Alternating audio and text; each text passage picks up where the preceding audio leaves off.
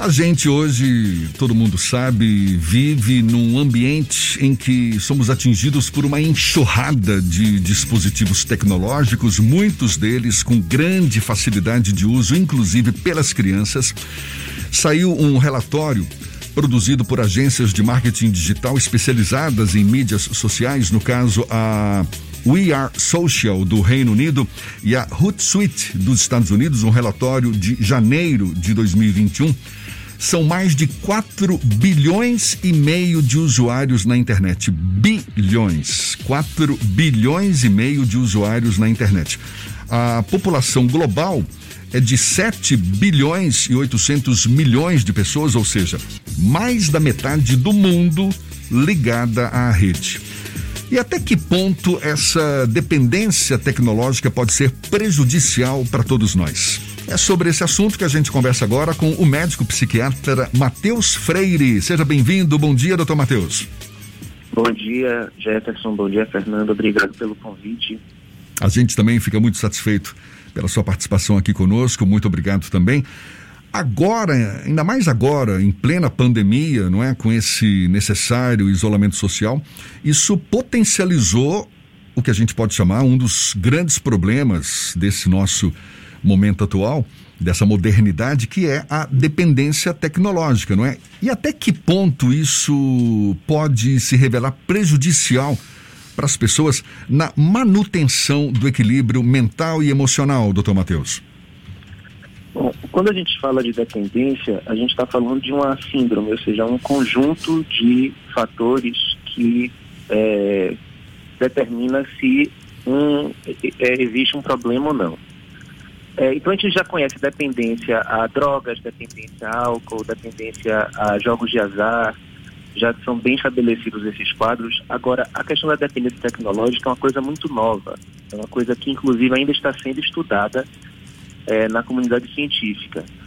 É, o que já a gente sabe, porém, é que o número de pessoas que é, faz uso excessivo de tecnologia está aumentando e que esse uso excessivo de tecnologia está é, tá associado a outros problemas de saúde. Está é, tá associado a é, aumento de transtornos de ansiedade, transtornos do humor, é, problemas no sono, problemas no aprendizado em crianças e jovens.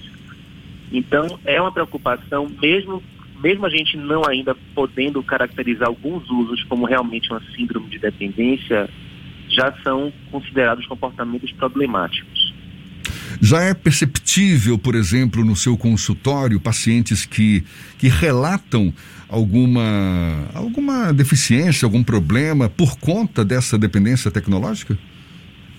Sim, é, eu já recebi casos de algumas crianças e adolescentes com é, quadros muito típicos de síndrome de dependência, né? Que é, o comportamento, o uso do computador ou do celular ou de um jogo eletrônico acaba meio que invadindo todos os domínios da vida da pessoa. Ela fica meio como se fosse bitolada com aquilo, é, perde interesse em outras atividades, começa a prejudicar os estudos, começa a deixar de ir para a escola por causa disso, é, se torna é, irritável ou às vezes até mesmo agressiva quando o uso é interrompido. Então, são comportamentos muito típicos de síndrome de dependência. Mas para todas as idades, eu tenho observado muito também é, um aumento mesmo na, na, própria ansiedade no meio, especialmente porque hoje em dia, por uma necessidade talvez, as pessoas estejam muito ligadas nas notícias, né? Agora, quando a pessoa fica 24 horas ou, ou, ou, sei lá quantas horas do dia ligadas no WhatsApp ou na, na notícia, vendo, atualizando, isso contribui para um aumento na ansiedade, contribui para uma sensação mesmo de desespero, que eu acho que está sendo amplificada por conta dessa facilidade de acesso à informação e o grande problema também é que nem sempre essa informação é informação fidedigna. É, muitas vezes é uma informação de segunda, terceira, quarta mão, é, que tem pouco compromisso às vezes com a realidade e tudo isso acaba amplificando essa sensação de isolamento, de medo, de temor em relação ao outro, de desconfiança, de divisões. Então isso também é uma preocupação e eu tenho visto isso muito em todas as pessoas que eu estou acompanhando. E em muitos casos, não basta chegar e dizer, ó, acesse menos, as redes sociais, fique menos online, porque o que mais pode se, digamos, sugerir para essas pessoas para evitar essa síndrome? Então, é, esse, esse autoquestionamento ele é necessário, né? Quando a gente está falando do tratamento da síndrome de dependência, o primeiro passo é geralmente esse. A pessoa precisa primeiro tentar identificar, será que eu, isso que eu estou fazendo está sendo um problema, né? Isso vale para quem faz uso de álcool, para quem faz uso de cigarro, para quem faz uso de outras drogas, é, mas também em relação a comportamentos que são repetitivos ou compulsivos, vale a pena sempre a gente fazer esses questionamentos. E aí, é, esse é o primeiro passo, mas depois a pessoa tem que ver até que ponto ela está de fato conseguindo controlar ou não, porque a perda do controle pode ser também um sinal de que é, tem algum problema mais sério aí. Então, se você estabelece para si uma meta, ok, eu vou acessar notícia, rede social só uma hora, duas horas por dia. Se você consegue cumprir essa meta, então acho que até certo ponto está tudo sob controle ainda. Se não, então acho que são necessários questionamentos maiores assim, em relação a que papel esse, esse dispositivo está é, tendo na sua vida, no seu cotidiano e muitas vezes, para casos muito sérios, talvez precise mesmo de uma orientação profissional. Você acredita que o processo de abstinência do acesso a esse tipo de dispositivo pode ter alguma consequência de longo prazo para quem cria essa dependência? Pois é, é a gente não sabe ainda. É, esse é outro problema. São fenômenos muito novos, muito recentes. Né? Então, assim, a gente não tinha 4,5 bilhões de pessoas conectadas à internet, alguns tipo, uns 10 anos atrás. Né? E a gente precisa de mais pesquisas, a gente precisa de mais tempo para conseguir entender o impacto de fato que isso vai ter. Muito disso também são, é o próprio temor mesmo que a gente tem em relação ao futuro. Né? Então, isso aconteceu na época da televisão, aconteceu na época dos jogos eletrônicos, né? Então, assim, tem muito temor também, às vezes, que no final de contas, com o tempo, acabam não sendo é, confirmados. Mas é, a gente não tem, na verdade, como responder essas perguntas. Assim. Que, é que, que consequências a longo prazo isso pode ter? É, quais vão ser as consequências para as novas gerações? Tudo isso a gente está vendo em tempo real. E existe já algum tipo de indicativo para como diminuir essa tensão em torno do acesso ao celular ou a sistemas de telas? Eu, por exemplo, coloquei limitadores para acesso a determinados aplicativos. Isso funciona? Esse é o tipo de estratégia que é recomendado para evitar algum tipo de dependência mais séria? Bom, é isso. É, eu acho que é necessário ter limites. Qualquer coisa que a gente faz na nossa vida é importante a gente ter limites, né? O problema é que os aplicativos e os dispositivos, eles são feitos para serem usados de forma compulsiva. Isso ainda é permitido porque tem muito pouca regulamentação. Como são tecnologias novas, né? E não existem leis suficientes ainda para regulamentar como elas devem ser feitas, desenvolvidas. Então, por exemplo, você usa o Instagram. Agora, quando você termina de ver as fotos das pessoas que você segue, você começa a ver um monte de fotos de pessoas que você não segue. Ou seja, dá aquela ilusão de conteúdo infinito, né? É, outros aplicativos são feitos de uma forma para instigar o uso, para você nunca parar. Sempre tem uma coisa que leva a outra coisa, que leva a outra coisa.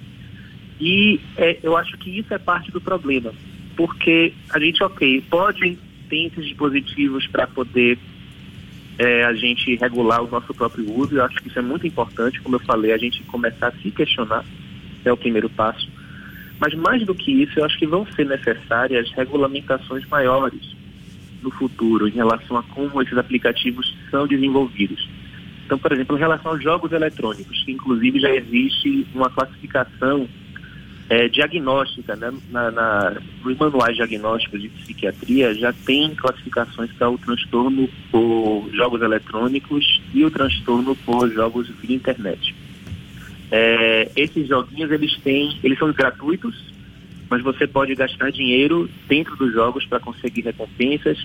Só que a questão é que muitos desses jogos você gasta dinheiro, você não sabe o que você vai receber em troca. Isso é uma, uma mecânica muito parecida com jogos de azar. E aí a maior parte dos casos de dependência sérios que a gente está tendo são relacionados com jogos como esses.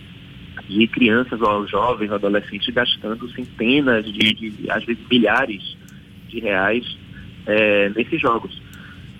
É, e até um certo ponto atrás não tinha regulamentação nenhuma em relação a como isso é, é, é, é disponibilizado para essa população. Então come está começando agora só a ter algumas leis em alguns países, não todos, dizendo que assim, o jogo tem que ser mais transparente em relação a isso, né? tem que explicar que a chance de conseguir as coisas é muito baixa, mas ainda assim é muito incipiente. Então, na verdade, a gente também está nesse começo também de como a, a, as autoridades, os governos podem de fato é, ajudar a regulamentar. A, pandem...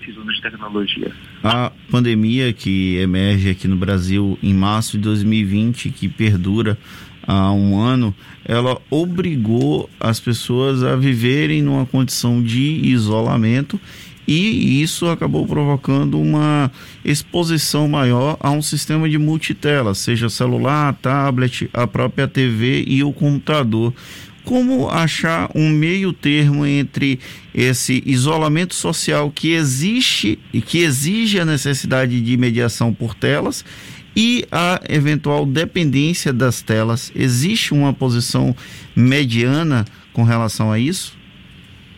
É, bom, existe sim essa posição e, inclusive, eu acho que esse é, é o grande objetivo, né? De seja de quando a gente começa a se questionar em relação ao uso, seja uma pessoa que já esteja é, com um quadro de dependência mesmo, é a gente encontrar essa linha. Que linha é essa que separa um comportamento que é aceitável, normal e até desejável de um comportamento que já está sendo prejudicial e nocivo? É uma linha difícil de achar, né? E muitas vezes a gente só vai encontrar essa linha no caso a caso. É, um uso que para uma pessoa pode ser problemático, para outra pessoa pode não ser o caso, né? Isso é uma coisa importante também, porque eu acho que a pandemia mostrou como as coisas poderiam ser muito piores, né? Se a gente não tivesse essas possibilidades de se conectar, de poder fazer trabalho remoto, é, de poder manter o contato com o, os nossos grupos sociais, as nossas famílias, os amigos. Então, sim, a, a, eu acho que ainda assim é, existe muito mais a se ganhar com o uso da tecnologia do que se tem a se perder. Mas é, como tudo, né, a gente precisa encontrar essa dose, mais ou menos, né? Então, é, como a gente está muito conectado o tempo todo, eu acho que o primeiro passo é esse. A gente é, tentar fazer um teste, né? Vamos ficar um, um dia sem usar, vamos ficar algum, fazer um, um, experimento de ficar algumas horas do dia sem acessar, ver como a gente se sente, ver como é que isso impacta a nossa vida, o nosso cotidiano, pode ser uma, uma sugestão. Isso, inclusive, para jornalistas que dependem de informação? inclusive para jornalistas. É, é, é, a área de vocês existe muita compulsividade do trabalho. Isso é, é prejudicial. Eu acho importante vocês fazerem, inclusive, uma, um limite mesmo assim, olha, se a hora de, é, de trabalhar até tal hora, então eu vou trabalhar até tal hora. Né? Depois disso é um horário para mim, para minha família, para sair com meu cachorro, para, sei lá, descansar. É, é, é, necessário fazer isso. Ninguém consegue ficar 24 horas conectado ao trabalho. A então, a tá... sugestão que eu dou para qualquer área de trabalho. A gente está conversando aqui com o médico psiquiatra Matheus Freire.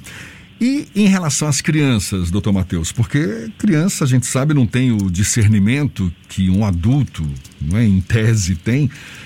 E a gente já observa também essa dependência, não é? Acorda já buscando um celular, ligando a TV, ligando o tablet, dorme até mais tarde por conta disso.